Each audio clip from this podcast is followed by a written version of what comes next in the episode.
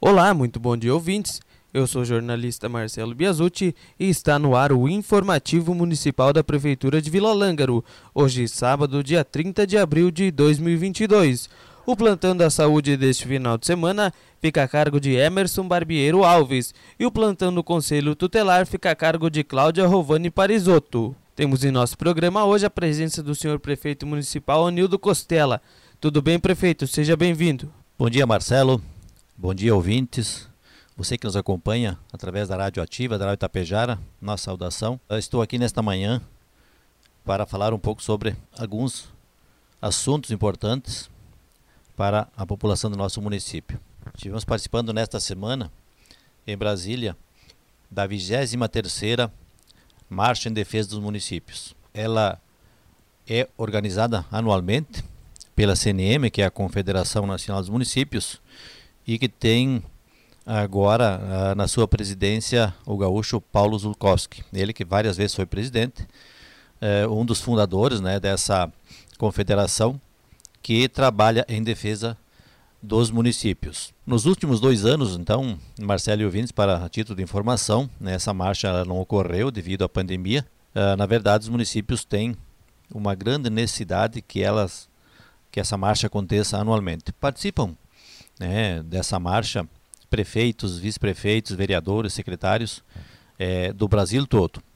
Então, bem importante porque lá muitos assuntos que são discutidos, eles se transformam depois em muitas conquistas para os municípios e podemos também, mais adiante que vou citar algumas delas, em que os municípios são beneficiados e que foram pautas levantadas então é, nessas marchas.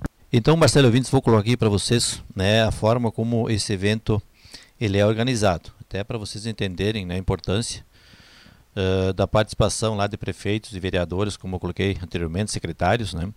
Uh, são em torno de 6 mil pessoas, Centro Internacional de Eventos lá em Brasília. Alguns meses antes da marcha, todos os prefeitos do Brasil eles são consultados pela CNM para expor né, suas principais demandas, necessidades, dificuldades de cada município, ou mesmo da região, do estado, e principalmente a nível de Brasil. Baseado nessa demanda né, elencada pelos prefeitos, a CNM organiza então a pauta da marcha e convida todos os órgãos e entidades, né, principalmente do governo federal, para participar. Lá participa uma área técnica da CNM, orientando todos os setores, saúde, educação, enfim. Participa também todo né, o Congresso Nacional, né, através dos seus deputados, senadores, ministros, juristas, uh, todos aqueles, todas aquelas áreas né, em que foram uh, elencadas pautas pelos prefeitos, então os responsáveis, os representantes são convidados para serem questionados e uh, explanar lá suas explicações. E neste ano, na 23ª marcha, por ser um ano eleitoral, foram convidados todos os pré-candidatos a presidente da República.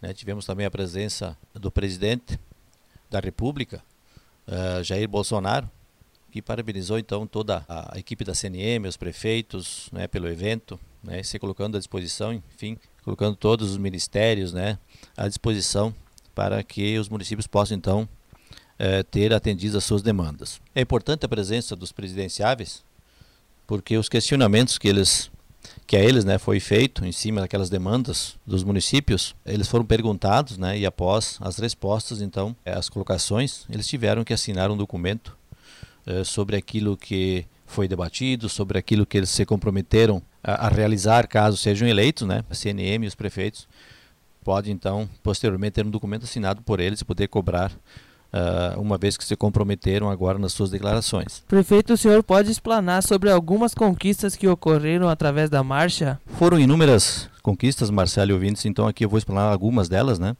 Que a gente julga bem importante, umas, né? De e tantas eu vou explanar aqui agora. Nós tivemos então é, a nova lei de licitações e contratos públicos, né, que há bem pouco tempo atrás né, nós tínhamos um valor muito baixo para ser adquirido sem licitação e dificultava muito os municípios é, nas suas compras, enfim, nos seus contratos. Então, conquista da, da, dessa marcha, né, uma importante conquista que é na questão da lei de, de improbidade pública, é, que define né, e deixa claro o que é dolo e o que é, erro formal né, para os gestores públicos, muitas vezes os gestores podem cometer é, algum erro, mas sem a intenção. Né? Então essa lei agora ela foi uma das também uma das conquistas né, do, dessa, dessas marchas. Né? E uma principal delas que eu considero é a questão de 1% do FPM que é pago em, em setembro. Né? Uh, o município recebe todo mês né, as parcelas do FPM, que é o Fundo de Participação dos Municípios, e é, uma das grandes conquistas nessas, nessas marchas é que em setembro, então, os municípios passam a receber 1% a mais no FPM. Isso é, resulta um adicional muito bom né, para os cofres públicos.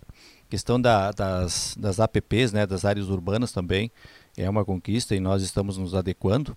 Os municípios estão se adequando, né?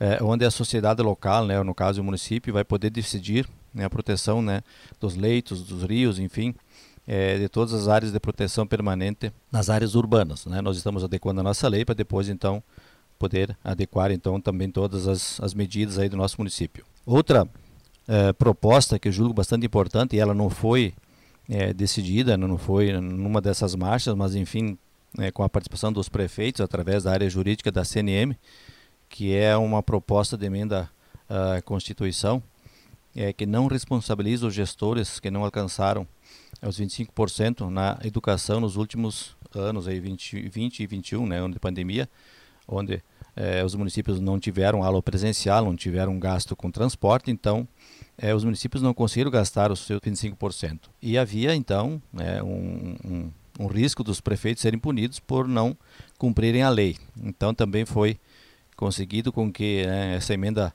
eh, constitucional vai impedir né, que os gestores, os municípios sejam responsabilizados caso não tenham atingido o limite né, constitucional, que é 25% dos recursos aplicados é, na área da educação. Ah, mas todos os recursos que deixaram de ser gastos, então, é, nós teremos aí, os municípios têm um prazo de dois anos para que sejam utilizados. Não foi o caso do nosso município, tinha alguns investimentos para fazer, foi a quadra, mais uma sala de aula, então o município nosso que conseguiu gastar os 25%, então é, não estamos é, precisando nos justificar, embora agora essa proposta de emenda à Constituição tenha protegido os municípios. Dois assuntos bem importantes, Marcelo Vindos, que nós discutimos nessa última marcha que nós participamos nessa semana, então, é, e que está bastante polêmico hoje nas redes sociais, enfim, toda a mídia, é a questão do piso dos professores e o piso da enfermagem. É, nós lá tivemos uma orientação muito boa né, da, da área jurídica da CNM, é, para que os prefeitos, né, então, por enquanto, eles não é, não repasse então esses 33% do piso dos professores, porque não há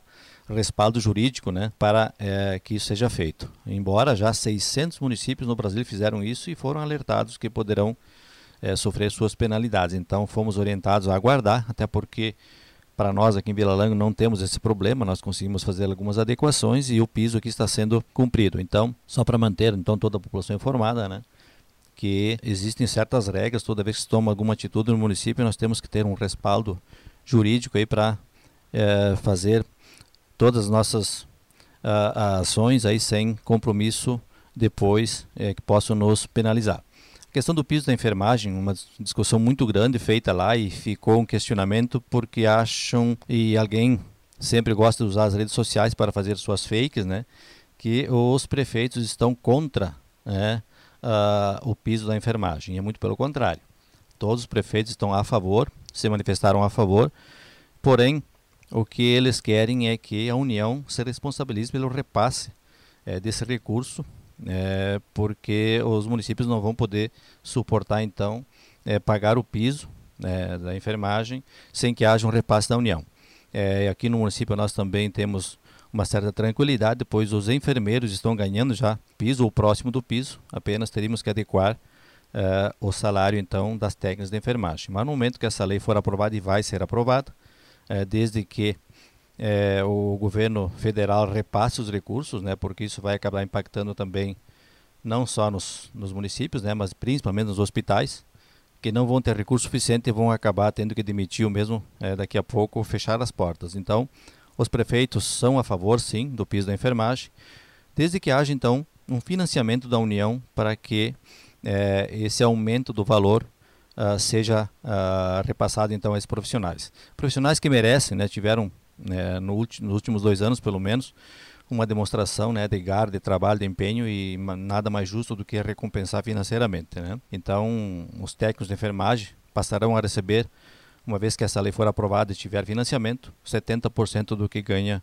um enfermeiro. Então, só para deixar bem claro aqui que os municípios, é, todos a favor, desde que haja um financiamento através do governo federal. Para encerrar, Marcelo e ouvintes, quero aqui rapidamente falar um pouco sobre uh, o dia de amanhã, dia 1 de maio, dia do trabalho. É, 1 de maio reconhecido né, no Brasil, aqui somente é, em setembro de 1924. Né? Então, foi uma luta muito grande que iniciou lá nos Estados Unidos, é, com manifestação de trabalhadores, porque antigamente os trabalhadores não tinham segurança nenhuma, não tinham carga horária definida. E aqui no Brasil, em 1924, então, foi reconhecido então os direitos, alguns direitos dos trabalhadores, depois outros foram conquistados né, no decorrer do tempo. Né? Mas direitos como carga horária, é, férias, 13 terceiro, enfim, tempo de serviço para aposentadoria. Então só foi uma conquista dos trabalhadores e nada mais justo, né? E nós queremos aqui agradecer é, a todos os trabalhadores do nosso município, enfim, toda a região. É, se não fossem os trabalhadores, nós não teríamos um progresso como nós temos no nosso município, né, na região e no estado. Então, parabenizar a todos os trabalhadores pelo dia do trabalho, agradecer mais uma vez pelo empenho, fazendo com que o nosso município cresça e cresça cada vez mais. Obrigado, Marcelo, pela oportunidade, você que nos escutou nessa manhã. Um forte abraço a todos, um bom final de semana e até o próximo programa. Obrigado, Anildo, então, pelas informações. Antes de encerrar o programa, temos alguns avisos.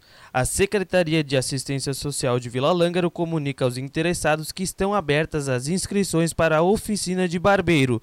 O curso terá duração de cinco meses em forma de oficina profissionalizante. Será realizado pela parte da tarde, nas quintas-feiras, no Centro de Referência de Assistência Social, o CRAS. A inscrição e o curso serão gratuitos. O curso será dividido em duas fases: conhecimento teórico e aulas práticas de corte de barba e cabelo masculino. Serão disponibilizadas 10 vagas para ambos os sexos a partir dos 16 anos. As inscrições poderão ser feitas até o dia 6 de maio junto à Secretaria de Assistência Social. O setor de tributação da Secretaria da Fazenda comunica que os carnês do IPTU 2022 já estão disponíveis para retirada junto à Prefeitura ou pelo site www.vilalangaro.rs.gov.br. O vencimento da parcela única com desconto de 30% tem o vencimento no dia 16 de maio e você pode também optar pelo parcelamento em até seis vezes. A Emater de Vila Lângaro, juntamente com a administração municipal e o Sicredi, convida todas as mulheres do município de Vila Lângaro que tiverem interesse em participar do quinto encontro intermunicipal de mulheres rurais. O evento acontecerá no dia 7 de maio de 2022 no CTG Alexandre Pato em Lagoa Vermelha, com a seguinte programação: às 8h30, recepção com café. Às 9h30, abertura oficial. Às 10h15, painel com as primeiras damas do município da Munor sobre o tema Políticas Públicas Voltadas às Mulheres. Às 10h30, prosando sobre a voz da mulher rural através da pesquisa. Às 12 horas, almoço no valor de 30 reais, com cardápio arroz, carne, feijão, salada e pão. Às 14 horas, a apresentação do Teatro Sesc e às 15h30 o encerramento com sorteio de brindes. As inscrições podem ser feitas por telefone ou presencialmente no escritório municipal de Vila Lângaro até na próxima segunda-feira, dia 2. As inscrições são gratuitas e também será disponibilizado um transporte gratuito com saída às 7 horas em frente ao ginásio de esportes. Neste sábado, na unidade de saúde aqui de Vila Lângaro, está acontecendo o dia D da vacinação da gripe para idosos e para crianças de 6 meses a menor de 5 anos. E também está acontecendo a vacinação contra o sarampo e a gripe para as crianças.